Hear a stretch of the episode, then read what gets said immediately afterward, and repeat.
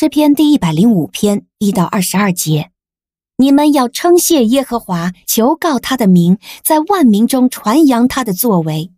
你们要向他歌唱，歌颂他，讲论他一切奇妙的作为。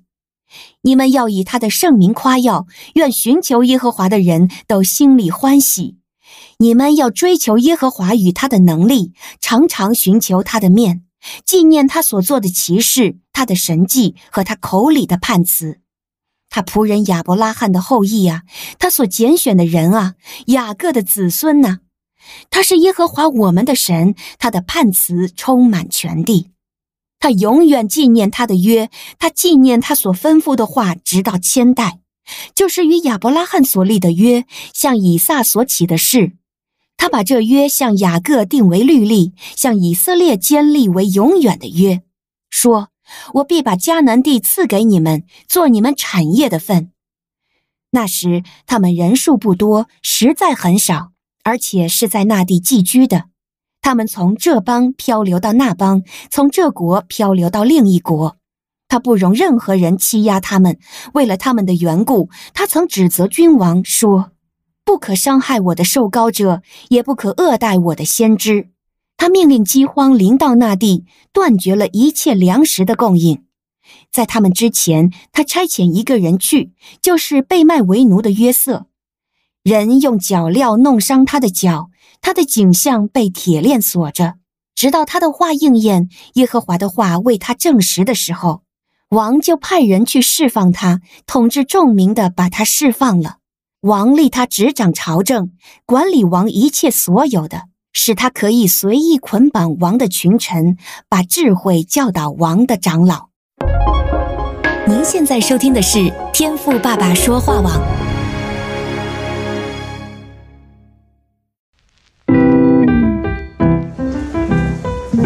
美好的一天，不论你是在早上、中午还是晚上，向您推荐一款能够滋养你灵魂的特调饮料。一会儿呢，就你和主，哎，对了，还有我，咱们一起来品尝这专属于我们的尔梅尔独享杯吧。今天我们来看的是诗篇一百零五篇的前半段，是一到二十二节。经文除了讲到神是守约施慈爱的以外呢，从第十二节之后啊，就讲到了一段旧约的故事，就是约瑟呢被卖到埃及的记载啊。那经文这里呢，在第十六节啊特别提到，他命饥荒降在那地上，将所倚靠的粮食全行断绝。接下去呢，十七节也讲到啊，约瑟被卖为奴仆的事啊。那我不知道你光看这两件事啊，然后想象一下，如果现在呢就发生在你的身上啊，那请问你的感受是什么呢？你对神还会有信心吗？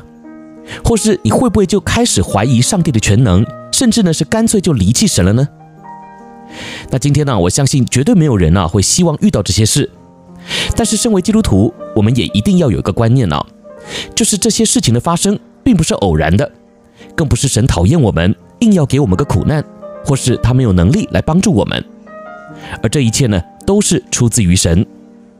你看到第十六节提到的。他命饥荒，十七节呢说，在他们以先打发一个人，那这都写明了啊，这是上帝的安排。